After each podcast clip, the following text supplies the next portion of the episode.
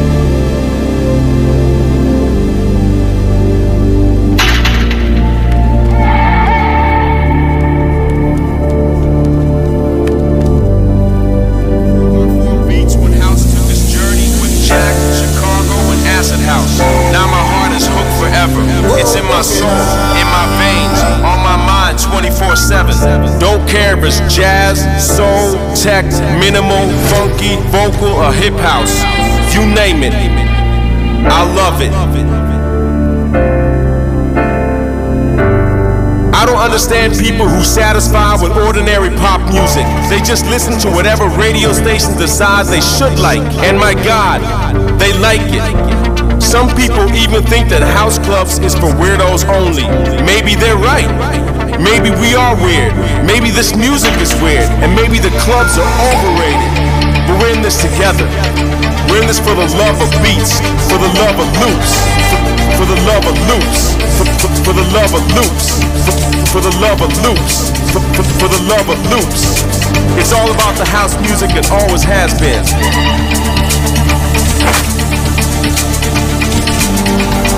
If you're into house music, DJ seems like a natural path to follow. And back in the days, DJs were weird people who liked music in a weird way.